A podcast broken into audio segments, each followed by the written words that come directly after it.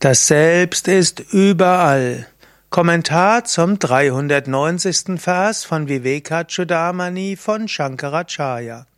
Shankara schreibt, das Selbst ist im Innen, das Selbst ist im Außen, das Selbst ist vorn, das Selbst ist hinten, das Selbst ist im Süden, das Selbst ist im Norden und es ist oben und auch unten.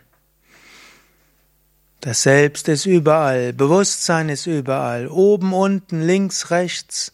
Du brauchst dich über nichts zu beklagen. Es ist alles eine Manifestation deines Selbst. Denke nicht, dass du abhängig bist von irgendetwas, denn du bist alles alles, was da ist.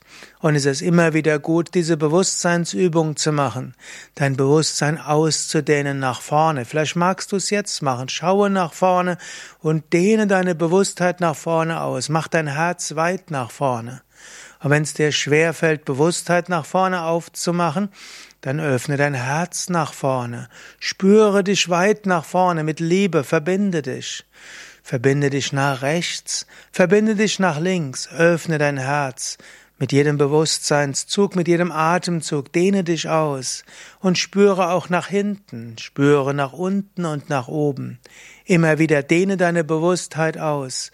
Wenn du so deine Bewusstheit ausdehnst oder deine Liebe ausdehnst, deine Freude ausdehnst, dort spürst du das selbst.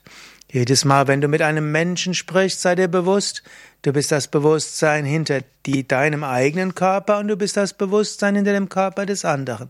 Du unterhältst dich selbst mit dir selbst über zwei oder mehr Körper. Immer wieder bringe diese Bewusstheit, diese Erfahrung hinein. Ausdehnung, Liebe, Verbindung und letztlich Einheit. Denke einen Moment lang nach. Spüre Verbundenheit und Einheit oder Liebe und Ausdehnung.